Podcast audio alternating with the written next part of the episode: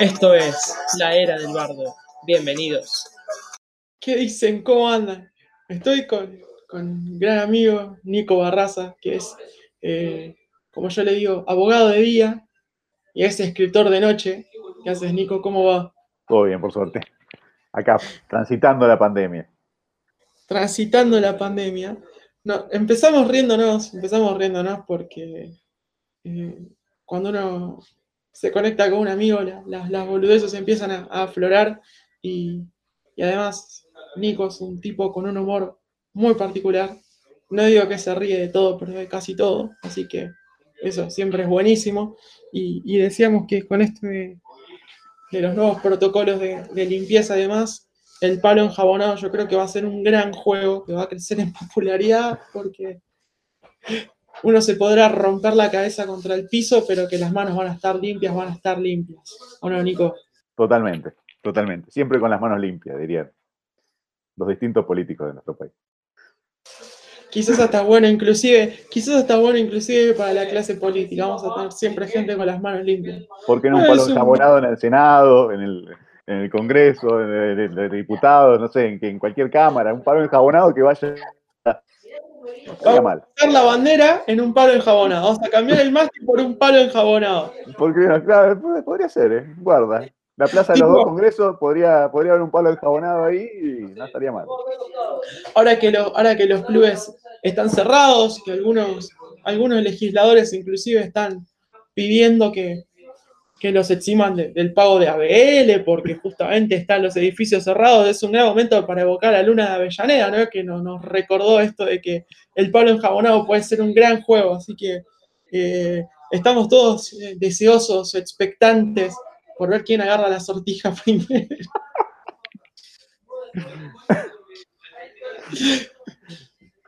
Una gran aventura, una gran aventura.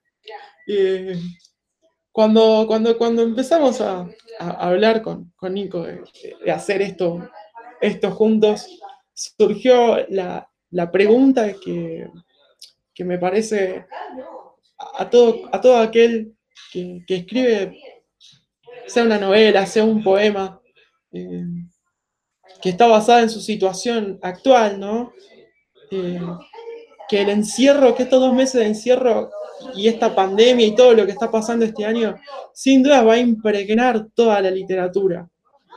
O sea, cualquier, eh, cualquier escritor que, que escriba sobre el 2020 o que escriba sobre su realidad personal va a estar completamente impregnado por todo esto que está pasando. Que es una, una situación, pero eh, que va a ser casi cliché. Y justamente es tan cliché que lo primero que me dice Nicolás es, ya le hicieron esa pregunta a alguien. Yo fue como, la puta que me parió". Y dije, qué bien. Y dije, qué bien, qué bien que empezamos, qué bien que empezamos. Eh, y, y- y empezamos tan bien que, que a Nico, entre, entre muchas de sus, eh, de sus creaciones, porque ha ido en aumento la escritura de Nico, ahora, ahora ya les va a contar él un poco mejor, escribió justamente un cuento sobre esto que está pasando con la pandemia. por supuesto. Sí, bueno, eh, la distopía llegó. Para todos los escritores, para todos los, no sé, los Nostradamus de las letras, la distopía por fin llegó y estamos viviendo un momento rarísimo, inusual, una cosa muy, muy extraña. Y bueno, yo escribí este texto, lo leo y después se- seguimos conversando, si te parece. Este, Dale, Se llama- dale. se llama Pandemic Mode. Llegué al punto en que los ojos duelen desde adentro, o es el cerebro queriendo expulsarlos por las órbitas. En cualquier momento van a estallar y me encantaría verlos en vuelo rebotando contra la pantalla y luego que el derrotero de masa encefálica se marchite sobre el teclado. Pero no se puede. Es un aislamiento premeditado. No te ponen la pulsera para evitar el escape, no hay francotiradores en las ventanas, ni minas explosivas debajo de las baldosas. En el mejor de los casos estás en tu casa. Sí, es tu casa, aunque ahora la empezás a conocer. Un vínculo. La palabra tan temida te expone, te habla el esternón. La tenés que conocer anatómicamente hasta que te conviertas en su esclavo. Te golpea con el polvo de los rincones y la ropa por lavar que ya cobró un olor distintivo. Animal, eso. Y cada día más animal. La barba larga, la, la desnudez progresiva. El simio que hace la pantomima de vestirse para buscar sustento fuera hasta que vuelve y se embriaga con cualquier gota de sudor. ¿Cuándo quise una casa? ¿Cuándo busqué un recinto de desprotección? Le juego la vida al perro en un cubilete. Él saca cinco, yo un dos. No quiero tu vida, me dice, aunque solo mientras haya comida y agua. Después, no des por sentada mi fidelidad. No es suficiente el aire que entra por las ventanas, es amargo, denso. Me asegura junto con las rejas que la calle no me invadirá, que la epidemia está a medio metro, que los diarios sensacionalistas estarán en la esquina, que se acabaron los maníes. No sé si tuvieron esa sensación, los ojos como dos tubérculos de papa, la cabeza destilando formol, ganas de vomitar, de masturbarse, de apagar el sistema operativo y que lo actualicen llegue y se reinicie. Me pongo la placa para el bruxismo antes que los dientes se quiebren. Voy a contar hasta cuatro. Uno, dos, tres, cuatro. Sobredosis de tiempo. Es eso, una exageración. Una obra de teatro mundial. Excelente. Chapeau. Me quedo a ver los créditos. Aparece el nombre del guionista, del productor, de los directores, pero cuando llega el turno de los actores solo se lee fosa común terraplanista, antivacuna, jardinero, activista mediocre de ceniceros, anarco burgués socialista, destino abierto, cazador de babosas, espectro que deambula por las noches en busca de yogur bebible. No puedo, no puedo ser el exorcista de desiertos ajenos que siempre quise. Colgué el sombrero en la repisa, pasé el plumero, mastiqué 20 veces una nuez y me di a la fuga al baño. Voy a contar hasta uno. Uno. El perro me pregunta, ¿dónde duerme la catástrofe? No duerme. Las catástrofes no tienen flojera se comprometen y dan el máximo, arrasan. Quisiera ser así, le digo, mantener la tenacidad de una hormiga por más tiempo de lo que dura un comercial. Nada es real, todos los vivos somos iguales. Una grabación que no deja de repetirse. Vuelvo a la idea estúpida del tiempo como ilusión, al domingo eterno que aplaca la conciencia. Me convierto en un cuidador de mi propio zoológico de gérmenes, lo, lo procrastiné en una pantalla y hago un meme de mi propia sangre esperando que se haga viral. Impresionante, Nico. Y lo contó sin reírse y se está riendo ahora, como debe ser. Ah. Como, como un acto reflejo, ¿no? De, del momento, andás a ver en qué momento estabas cuando, cuando escribiste esto, ¿no? Si estabas con bronca, si estabas feliz, eh, si estabas quizás... ¿Cómo, cómo estabas? Con ese estado, una especie de, esa ansiedad rara de que no saber cuándo se termina. Porque si vos te dicen, bueno, te vas a morir, bueno, perfecto, o vas a sobrevivir, bueno, perfecto, pero acá no sabes, como que nadie te da, nadie te explica nada, no, está, no hay fecha de vencimiento de nada. Es decir, bueno, el lunes se termina el estado de aislamiento y arranca la vida normal. esa, esa, ansiedad, esa nebulosa en la que estamos viviendo, la verdad que en ese estado estaba. Y ya como Estamos, sí, pero ahora como que ya me empecé a acostumbrar, ya me empezó a gustar la pandemia. Creo que, creo que a varios nos, empezó a gustar, nos empezó a gustar la pandemia. Eh, porque, eh, a ver, como, como todo proceso tiene sus cosas buenas y sus cosas malas, ¿no? Eh, el, estar, el estar todo el día, todo el día en la calle, quizás nosotros no lo, no lo tomábamos antes como algo peligroso, pero reviste cierto peligro, eh, en la calle te pueden pasar cosas al mejor estilo, al mejor estilo destino final, ¿no? Claro. Eh, creo que la pandemia no se parece en nada a destino final, salvo que estando en tu casa eh, la pava haga un movimiento extraño y te mueras quemado por el agua del mate, pero que, es posible, ya he visto varios termos volar acá. al marido de Susana le voló un cenicero, así que cosas raras pasan a veces. pero también no la, sensación, vos dijiste, lo dijiste al principio, que el concepto es, distopía. Que sí, esto se siente como, se siente como, un buen cuento distópico. Y cuando empiezan a ver, cuando empiezan a tomar todas esas decisiones respecto al tema de pedir turnos para ir al banco, de que los cajeros están todos sin dinero, que la gente no, puede eh, hacer movimientos de ese tipo, me acuerdo del cuento de la criada cuando después del atentado terrorista que liquida el Congreso, el Capitolio y todo, y, Estados Unidos queda en una especie de anarquía, la gente estaba en sus casas como, bueno, pero en algún momento esto va a cambiar, ¿no? Y era como que la mina se iba a comprar un, café con leche y el chabón, la mía, le dice, no tiene fondos, y la trata re mal. Y la mina, que obviamente encima, para agregarle, era una recontra feminista, está indignadísima y resulta que era que el gobierno a todas las mujeres les había bloqueado la cuenta bancaria. Y la gente, la sensación que ves en, la serie es de estoy en un mal sueño. Esto es un mal sueño. Sí, es un mal sueño. Sí. eso es, bueno, es un tema del cercenamiento de las libertades. Acá es un pos de un bien mayor, no es una cosa tampoco restrictiva porque no llegamos ni, ni al toque de queda ni otras medidas tan, tan bruscas como hay en otros países. Pero yo creo que el, máximo problema es que, voy a decir algo que va a sonar, va a sonar un poco loco, es que nos extirparon las rutinas. Te extirparon a lo que vos estabas acostumbrado y, vos, y, a lo que, y a lo que absolutamente puteabas, al no tener tiempo, al tener que ir a un lugar externo a trabajar y no poder tener contacto con tus hijos si tenés hijos, con tu ser amado si tenés ser amado, a, estar en tu casa tirado en pijama. O sea, como que una, una se revirtió el tema de la rutina. La rutina pasó a ser un valor. O sea, el, poder ir a un trabajo, a tomar un café de mierda con el tipo con el que más odias, que está frente a tú, frente a vos, en, en otra pantalla, se convirtió en un valor. se convirtió en algo positivo y, es raro, es, este, es raro. Y el valor tiempo también se empezó a relativizar, me parece. Porque ahora tenés por ahí el que está en, esta, nuestra situación, que tenemos un trabajo, que podemos hacer un trabajo este, a distancia y demás, el tiempo se empezó a relativizar. Porque tampoco te dura lo que te tiene que durar, porque estás ansioso, como que el tiempo también se va y, y no es el tiempo que vos querías antes, es un tiempo distinto. no sé si fui claro, no sé si fui claro, si, pude transmitir lo que quería transmitir, pero es como una, es, muy, muy una incertidumbre muy profunda. Es que tiene que sonar raro porque se trata de una situación nueva, totalmente, totalmente. Eh, los que estamos haciendo trabajo a distancia, como vos decís, estamos viviendo un tiempo diferente. Ningún día es domingo, o mejor dicho, ningún domingo se siente domingo cuando todos los días de la semana son iguales. O sea, eh, la, única distinción que uno podía tener entre el fin de semana y los días de semana, eh, por lo menos televisivamente, eran los programas en vivo, las novelas, el fútbol. Hoy no tenés novelas y no tenés fútbol.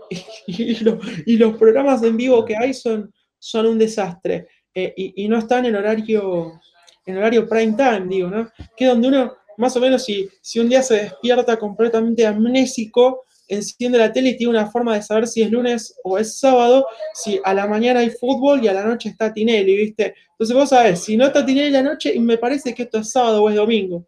¿Tenés alguna forma de, vislumbrar en, qué situación estás? Y para los que tienen que trabajar todavía, eh, o sea, a nosotros, a los que estamos adentro, nos extirparon la rutina. le pegaron dos balazos y se quedó ahí abajo, en el SOPI. Pero el que tiene que trabajar así todo, se la hicieron muchísimo peor a la rutina. Seguro. Se la convirtieron en un castigo mil veces peor. Porque viste que siempre dicen, no, porque, sobre todo quienes viven en provincia, no, tardo dos horas en venir a capital, una paja, qué sé yo. Me parece que ahora deben estar tardando un poquito más que dos horas. Y sí, y aparte. Como un embudo los accesos a la ciudad. También es lo mismo la configuración de la ciudad vacía con la configuración con la gente que hay. Esa es otra. La gente pasó a ser un valor positivo. Ver gente por la calle pasó a ser cierto valor positivo en algún punto, porque si no, parece que estás en un lugar, en un desierto, caminando por un desierto. El tema del, tapabocas, eh, con la pérdida de la personalidad, eh, también te, va limitando. Es como que nos compartimos en, realmente nos convertimos en algo igual. Somos todos iguales. O sea, es como una especie de, que se fue la distinción. Sí, sí, porque parte, digamos, nuestras características físicas funcionan como parte de lo, de lo que somos. Y la recepción que tenemos para con los demás, no sé, me parece que el tema del tapabocas es, es, otro mundo también que hay que tener en cuenta. Eh, vi, que ahora, vi que ahora hay tapabocas que son este, transparentes, que muestran las facciones, porque uno sabe si el tipo está enojado, si está riendo, si te encontraste con alguien es como que te, tapó el peligro también, te tapó, no sé. La combinación tapaboca con anteojos de soles. Uh, tremenda. Sí, sí. Anteojos de sol, gorro, sí, sí. Auriculares, ya está. Y he, visto la combinación también tapaboca con máscara transparente, adelante. La, paranoia mal. Combinación paranoia mil por ciento. Hay, hay, gente, sobre todo las que tienen esas, esas pantallas, que les faltan un hacha transparente y ya está. Es, un personaje salido de, la Edad Media, es como que lo, transportaron de peste en peste, ¿viste? Vos decís, bueno, me morí la peste negra, apareciste en el 2020, loco. lo siento mucho. Lo siento mucho, papá. Ahora, muy bueno, muy bueno esto de que sí, creo que eh, alto, bajo, gordo, flaco, negro, blanco, amarillo, violeta, eh, rico, pobre, somos todos potenciales víctimas ahora. Sí, Hemos sido totalmente. igualados, hemos sido igualados ante el virus. Lo que no logró la ley en no- 400 años de, de revolución francesa lo está logrando un virus de mierda. La verdad que sí. Eh, es difícil. Después, por otro lado, también escuché que, escuché mucho, hablando del tema de la escritura, hay mucho escritor que no está pudiendo escribir.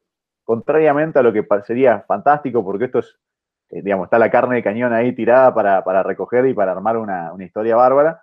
Hay mucho escritor que justamente no puede, la ansiedad y esta cosa de no tener eh, la rutina, le ha afectado y no, no puede sentarse a escribir. Desde, que, desde que empezó la pandemia no me puedo sentar a escribir. ¿Qué sé yo? Pedro Mairal, he escuchado a varios.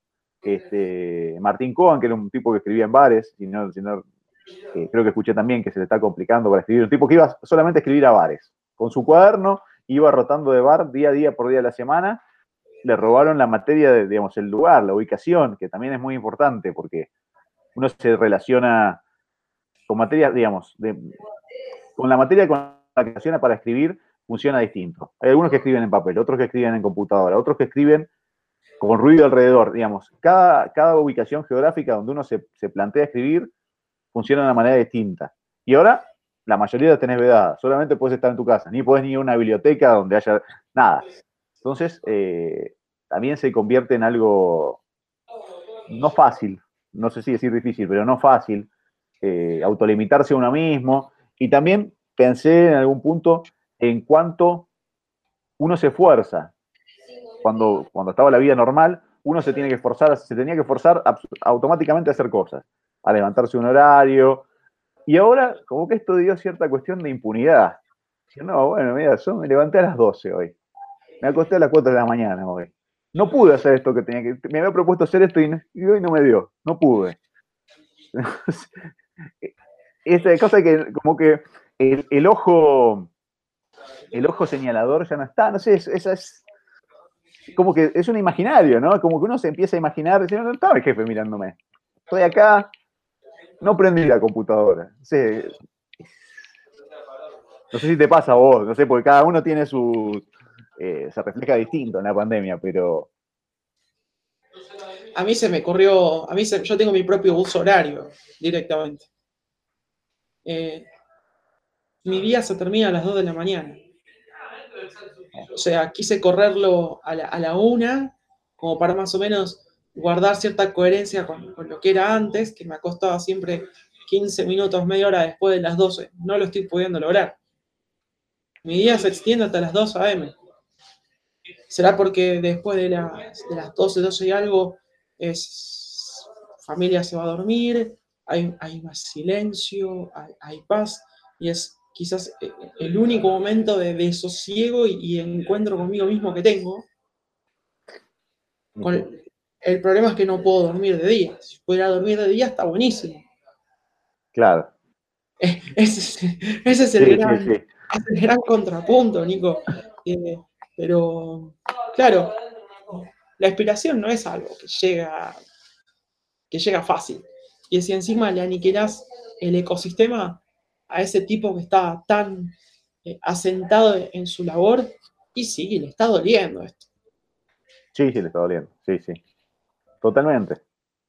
Pero bueno, Entonces, eh, entonces eh, y también ¿no? las, las seguridades que debe haber atrás de, de cada persona, porque hoy muchos, y sobre todo creo que casi todos en, en estos primeros días de, de bombardeo mediático, porque si esta es una guerra sin misiles, yo creo que los medios se encargaron de, de tirarnos bombas atómicas desde la pantalla. Vos prendés el, el programa de Fantino y eh, Fantino pasó de relatar partidos de fútbol a relatar el apocalipsis, más o menos. claro. Claro. Lo llamaron los jinetes y le dijeron, Fantino, relata el fin del mundo, papá. Y dijo, me preparé toda la vida para esto. Claro, bueno, bueno, hay gente que debe encontrar su narrativa ahí.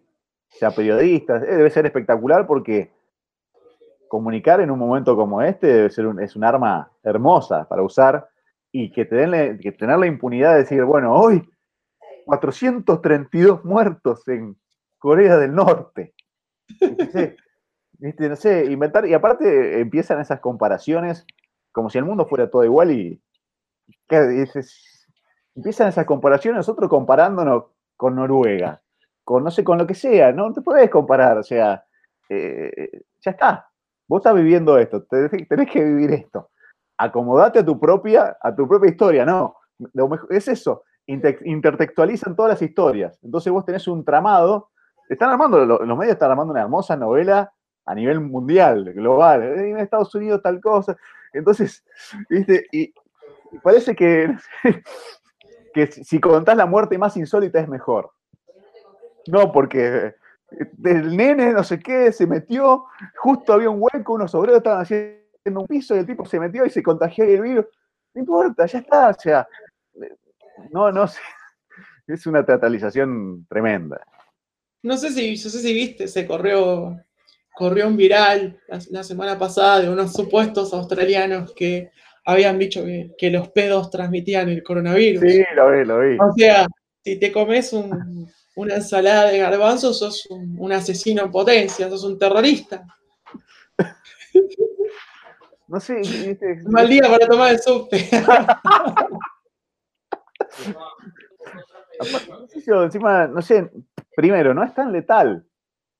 O sea, no es, un, no es un virus tan letal. O sea, no es una cosa tan, realmente tan letal diría que el 93% de la humanidad está protegida. O sea, está bien, si después te toca usar un respirador, todo. Pero no es un virus tan letal, no es un ataque zombie, no es, no sé, una guerra química que, si salís a la calle. Yo creo que no se subestima, Nico. Está encarado, claro, pero está encarado como si fuera.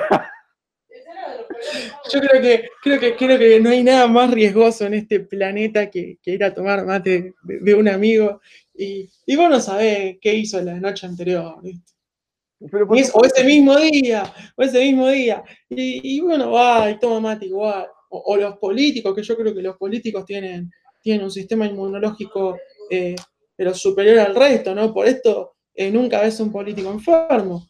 Imagínate alguno de estos que van a, a cualquier lugar y le pasan un mate, ¿viste? Y andás a decir, en el mate no le metieron tres garzos, si le, cambiaron el agua por medio, y el chabón va, se toma un mate, ¿viste? Después te abraza y dice, chao, loco. Y ese tipo, ¿me entendés? Tiene, tiene la defensa del Bayern Múnich encima. ahí tenés, bueno, cómo también lo psicológico te influye. O sea, cómo el ataque psicológico al que, estamos expuestos, de los medios y, y del miedo, cómo te pega también. Porque si, si a vos nadie te dijera que hay un virus hoy y salís a la calle, no pasa nada. La gente tenía fiebre y era como, sí, tengo fiebre, la mierda. Entonces, bueno, eh, el tema que también esto obligó a reestructurar todo el tema del, contacto social y de las representaciones sociales.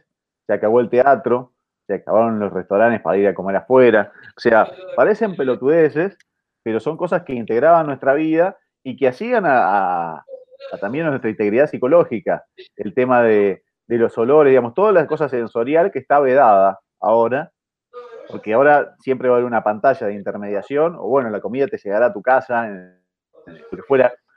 No podés ir, ir a, querés ir a, bueno, ahora las librerías están abiertas, pero querías ir a tocar un libro, querías ir a elegir, te vedaron todas las posibilidades de que vos tenías incorporadas, entonces eh, se trastornó mucho, el teatro online, eh, ahora hay, bueno, hay, convocatorias para micromonólogos, hay, hay mucho movimiento de creación artística, pero no es lo mismo que la representación en vivo. Entonces, nos modificaron, eh, nos metieron como una especie, de, una especie de zoológico virtual al cual no estábamos acostumbrados.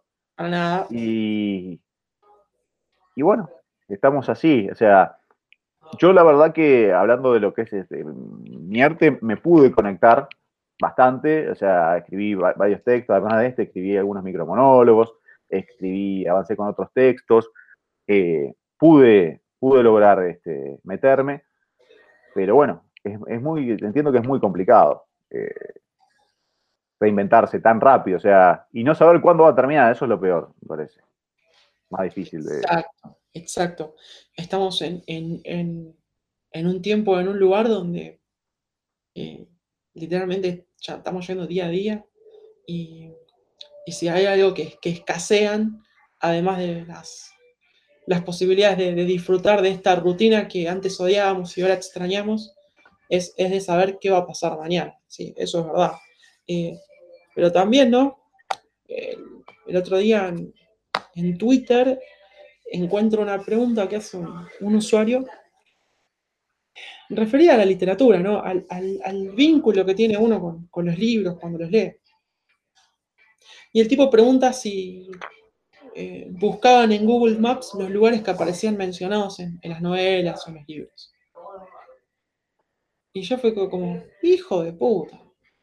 Es fantástico lo que acá es un gran insight, ¿no? Porque, ponele, yo que creo que cada seis meses me voy comprando un libro más de, de Michel Houellebecq. Empecé con su misión, después fui a ampliación de, del campo de batalla, me compré serotonina. Que son libros geniales, ¿no?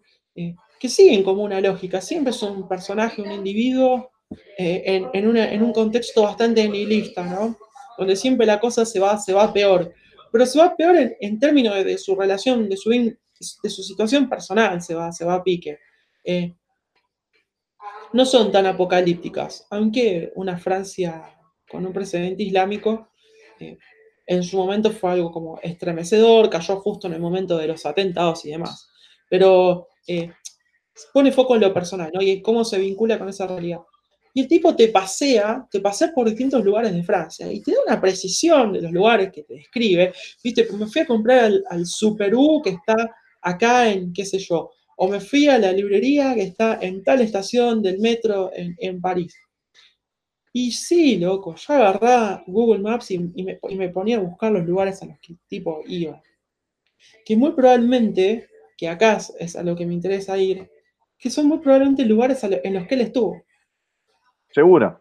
Bueno, yo, yo leí, no leí tanto de Welbeck, leí el mapa y el territorio, y justamente el mapa y el territorio muestra esa combinación de los lugares, de cómo seleccionar lugares, bueno, también es, bastante sórdido en algún punto, pero sí, lo, creo que lo, lo, importante y una de las cosas a las que llegan los escritores es a personalizar y a mostrar lugares que no tienen ninguna relevancia o personajes que no tienen ninguna relevancia, hacer de eso algo importante. O sea, lograrle una, buscarle, lograrle encontrar una mística a ese lugar, porque cualquier lugar para el que lo, para el que lo vivencia es termina volviéndose importante.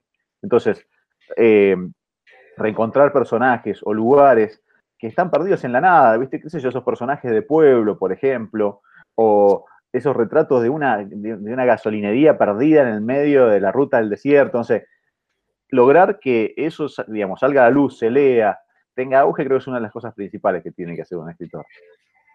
Dar esa posibilidad, darle a algo particular y perdido en la nada una generalización. Y siguiendo ¿no? con esto, eh, que quizás pueda ser una de las cosas que también van a cambiar con, en ese vínculo ¿no? con, con, la literatura, que es que hay, hay gente que su turismo, que sus viajes estaban motivados por visitar esos lugares. Claro. Ya sea o el lugar donde escribió la novela, o el lugar donde transcurrió un pasaje de la novela, y donde muchas veces eh, los gobiernos de esos lugares, ni lerdos ni perezosos, se encargaron de mostrarte que este es el lugar que relata tal autor en tal historia, eh, que quizás hoy tu única alternativa sea verlo por internet. Claro. Viste que ya la alternativa de viajar se te queda fuera. Entonces, eh, uno también conecta con esas realidades alternativas que nos presenta la literatura, porque albergás dentro tuyo la esperanza de poder estar ahí algún día. Seguro. Y de poder ponerte en los zapatos del personaje. Y aunque sea de tener la potencialidad de estar ahí, porque ahora ni tenés la potencialidad de estar ahí. Entonces, eh, está bueno. La verdad que creo que la literatura tiene, tiene eso que también te permite, por más que, que, el escritor te lo comunique, un París, un, no sé, Berlín, lo que sea, el lugar a donde quieras ir o, o, la cosa más particular, que en algún punto tu imaginación coopera, porque vos te lo imaginás. Si bien te lo, este, te lo relata alguien, vos te estás imaginando tu París. O sea, tu propia imaginación termina esa construcción que te brinda la, letra, digamos. Eh, eso, es, eso es fantástico. Y de hecho, creo, Una vez escuché que un escritor, uno de los mejores escritores que relató París, nunca lo había visitado. Entonces, también esa cosa de imaginario, de poder completar, es, este, espectacular. Vamos, a tener que ponerlo, vamos a tener que ponerlo a prueba, Nico. Pues es casi ser, casi ser un simulador, ¿viste? Poder hablar de un lugar que no conoces con la precisión de, quien está ahí todos los días, ¿no? Eh, entonces es como, es como que a vos te vengan a hablar de vos mismo y sepan más de, te, describan mejor inclusive. Exacto. pero, exacto. ¿cómo, mierda lo hizo? ¿Cómo mierda lo hizo? Eh, entonces, esas personas no van a tener problema en el mundo que viene, porque van a poder seguir teniendo, teniendo esa precisión. Eh, el peligro es convirtiéndonos un poco ¿no? en, la antítesis de, esto que decíamos, de bueno, están cambiando las costumbres, está cambiando quizás en cierto punto la moral, porque estamos anteponiendo nuestra propia salud, cuando en otro momento quizás nos daba lo mismo agarrarnos una fiebre, eh, que no afecte tanto a la, literatura, porque si no, esos relatos de, subir, de, andar en, libre por la ciudad, de irte y joda, de, agarrar un auto y andarte a cualquier lado, ya van a ser fantasy, que es un género que detesto. No me gustaría que fuese fantasy. Claro. Bueno, esa es otra de las, otro de los, los, los, inconvenientes. Es que quizá después de esto, cuando esto se levante, va a haber una gran cantidad de literatura de la pandemia y uno va a querer leer un tipo yendo a tomar un café en un barrio de Cuba, ¿viste? Y entonces, eh, el tema, bueno, eso también estaría, está bueno tocarlo. Hay mucho tema de oportunismo literario muchas veces. Muchas construcciones literarias están porque floreció el feminismo, que está espectacular. Bueno, mucha gente se sube literariamente ese caballo. Floreció, no sé, alguna cosa, digamos, las distintas cosas que van apareciendo como novedad, muchas veces los escritores se suben. Lenguaje inclusivo, me subí. Y por ahí hay 50 horas de lenguaje inclusivo. Eh, me gustaría que la tendencia esta de la pandemia o todas las tendencias, obviamente el, escritor que quiere abordarla la aborde, pero que no se convierta en una moda, y que sea genuino. Porque, yo, por ejemplo, yo no me podría, porque no tengo las herramientas, ponerme a escribir sobre lenguaje inclusivo, porque tampoco que me parece bárbaro, pero no es un tema que me cope para escribir. Eh, a mí me copa para, escribir más cosas tirando al absurdo, otro tipo de situaciones. Entonces, muchas veces la moda condiciona la literatura y eso hay escritores como Welbeck que en realidad medio que le chupa un huevo y que me parece perfecto. Hay un montón de escritores que no les importa, pero otros que se suman y que no sé, muchas veces no, lo considero genuino. Entonces, situaciones como esta generan eh, que se pueda dar esa cuestión que no, sé si está tan buena. Y sí, ¿no? el arte y, el comercio eh, últimamente se mezclan demasiado. Yo cuando, y sobre todo cuando está potenciado por los medios de comunicación, ¿viste? Que, que los auténticos decadentes me escriban una canción de la pandemia, yo creo que lo único que logra es resaltar que verdaderamente son decadentes, ¿no? Porque eh, la gente, estos tipos que se hicieron famosos por, por venir Raquel, hoy cantan canciones de iglesia. Es terrible, es vergonzoso, es una mierda. no, escuché, no escuché el tema, pero. No, no te, perdés de nada, te querés poner, te querés poner los huevos, te querés martillar los huevos, porque vos decís, loco, no pueden ser tan mercenarios no pueden ser tan, mercenarios. Entonces, eh, hablando de, distopías, ¿no? Eh, hay un tipo que la vio y la vio hace 200 años, era, era Oscar Wilde. Él en uno de sus ensayos dijo, el arte tiene que ser para gusto de quien escribe. como, ah, sí, sí, sí, sí. debería ser el oficio más egoísta del mundo, es decir, yo escribo lo que me gusta a mí, y si no te gusta, date a la mierda. Claro, bueno, sí, sí, eso, eso es real. Eso es real porque también, sí, uno, uno se plantea un público cuando escribe, ya, aunque sea imaginariamente, pero yo lo hago porque me da placer, porque disfruto haciendo eso, porque disfruto comunicándome con la nada y que las palabras empiezan a aparecer ahí en el teclado y en la pantalla y cuando lo terminás, es como que tu propia inteligencia empieza a jugar, jugás con un alguien que no existe, con alguien que te dicta supuestamente las palabras, no sé cómo funciona realmente el proceso, pero estando ahí, yo me aíslo del mundo y me, divierto, y me da placer. Y las voces, la locura esa interna que todos tenemos, las voces que te dicen, que te piden actividad todo el tiempo, que te, te van llevando de un lado para otro, se callan. Cuando yo escribo, se callan. O sea, como que se concilian y estamos ahí jugando, teclado, pantalla, de donde vengan la- la- las letras, listo. Eso es lo más, lo más valioso. Después, bueno, si te leen, si no te leen, si les gusta, si no les gusta, eh, eso no depende, no depende de uno, me. Para, parafraseando a, a los decadentes que mencionamos antes, esas voces te dicen, vení, Nico, vení con los muchachos. claro, claro. Vamos a recomendar un, buen libro para esta época de distopías. Bueno, El cuento de la criada es un, gran libro, pero eh, Diario de la Guerra del Cerdo de Bioy Casares, que se da algo paradójicamente parecido en algún, postulado a esto, que es una guerra contra las personas adultas, contra los mayores, adultos mayores, digamos. Y, empieza, y entonces empieza una especie de limpieza contra los adultos mayores, que más o menos es lo que está haciendo, tratando de hacer este virus o lo que provoca este virus, pues son los más afectados. Es un muy buen libro, se tiene mil años, pero es muy, muy intenso. Muy para esta época. Yo creo que si, si, si hay alguna literatura que va a estar interesante leer, es la de la gente en esa edad, ¿no? Que se está viendo completamente autorretirada, retirada a la fuerza de, de lo que De- es el circuito, el circuito normal de la vida, ¿no? Es como te, te jubilaron, te jubilaron a la fuerza. ¿Viste? Eh, Antes esperaban, esperaban a la edad, algunos sin muchas ganas, otros con bastantes ganas, pero como que a la gran mayoría no le dieron la chance ahora. Fue como, señor, usted oficialmente es viejo, usted oficialmente tiene peligro de morirse y yo he estado, debo velar por su vida. Ergo, usted, eh, todas esas cosas que disfrutaba hacer, no las puede hacer. Y justo le toca a la generación que se creía que iba a vivir para siempre. Es hermosa esa paradoja. Es hermosa, porque justamente lo que estamos viviendo es el- el- la decadencia de esa generación de hijos de, de la, de la posguerra, ¿no? Los famosos baby boomers, que se creyeron que iban a ser pendejos por siempre. Y sí, y bueno, el tema también del el alargamiento de la expectativa de vida. Una gripecita de mierda los puede liquidar. A los Forever Young, a los Forever Young.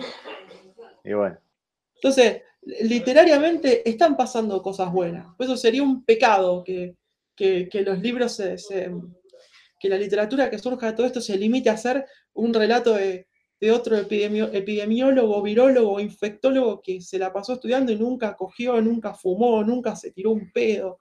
Esa gente no merece, no merece tener, eh, eh, ¿cómo se llama? no merece tener el protagonismo en este momento. no, por eso. Bueno, yo tengo la esperanza de que no, que no va a ocurrir. Eh, pero bueno, también hay que ver cuándo se normaliza todo. Porque bueno, hasta que no se normalice, no. ¿Cómo va a ser la nueva normalidad también? ¿Cómo va a ser la nueva normalidad? Entonces, entonces, viste, estábamos, estábamos cenando con, con mi amigo y, y su novia, y, y en un momento vomitó, le cayó mal algo. Por suerte, por suerte nos salvó, nos salvó la protección anticoronavirus. El blindex, el blindex entre la mesa. Lo que garpó ese blindex, hubiera, hubiera evitado una catástrofe. ¿Me pasás la sal? Sí. Hijo de puta. Pero lavate las manos antes de tirarle la sal, ¿viste? No, no. Dios no lo permita. O lo que sea que no lo permita. Y que los Eh, jabalíes lleguen a Palermo.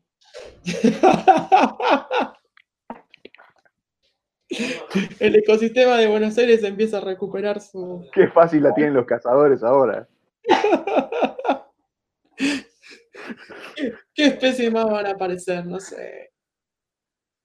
Ay, ay. Como esa vez que nos corrieron los teros en un country. Qué mala onda. Totalmente. Bueno, ahí está, ahí tenés, mirá. Ahí apareció un perro. Ahí apareció, ahí apareció un perro, uno de los, uno de los protagonistas de- del encierro en esta casa. Yo creo que es más vivo que todos nosotros. Eh, Bueno, Nico, eso también, o la última, te lo tiro. Lo que Sí. muestra lo inútil que somos como, como especie. O sea, que lo que la naturaleza se recupera en dos segundos. Mira, cuento esta anécdota y ya. Mi amigo Mariano, que vive en Zapala, tenía un schnauzer gigante. Cuando fue el tema del volcán en Chile, que vinieron después las cenizas, ¿te acordás del volcán en Chile que tiró las cenizas? Bueno, el tipo un El día antes, un día antes se metió en la cucha y no salió. un día antes de que el volcán tire la ceniza. La Entonces, claro, la intuición que tienen, que tienen la- digamos, las, las demás especies de la naturaleza, la, la- la- la recuperación que pueden manifestar en dos segundos, ya en muy poco tiempo, en un mes. ¿Cuánto fue? En un mes ya estaban saliendo a la calle, ya aparecieron animales que se vieron después de 200 años que se creían especies extintas. O sea, la naturaleza está ahí esperando a que nos vayamos nosotros. Esa es la realidad, o sea, está claramente esperando.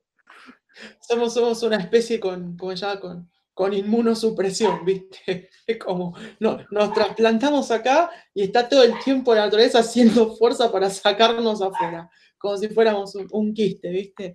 Salgan de acá, hijos de puta. Y no la queremos entender, ¿viste? Te mando un huracán, un maremoto, te, te, te- te liquido con un tifón, con lo que vos quieras. No, seguimos ahí. Vamos a Bueno. seguir ahí. Vámonos a Marte y escribimos las crónicas marcianas, pero de verdad. Dale, Luma. Me parece Gran. Nico, gracias por todo. No, ha sido un placer y bueno, nos estamos comunicando virtualmente. Y nos vamos a seguir riendo, ¿o no? Por supuesto. Pero eso no tiene, que, no tiene que abandonar. Si perdemos la risa, ya está. Ahí sí que estamos liquidados. Como Gracias, dice Nico. en Riverson, el hombre es un animal que ríe. Y hay que reírse. Ríanse mucho. A todos los que nos escucharon, un abrazo grande y muchas gracias. Chau, chau. Esto fue La Era del Bardo. Nos vemos la próxima.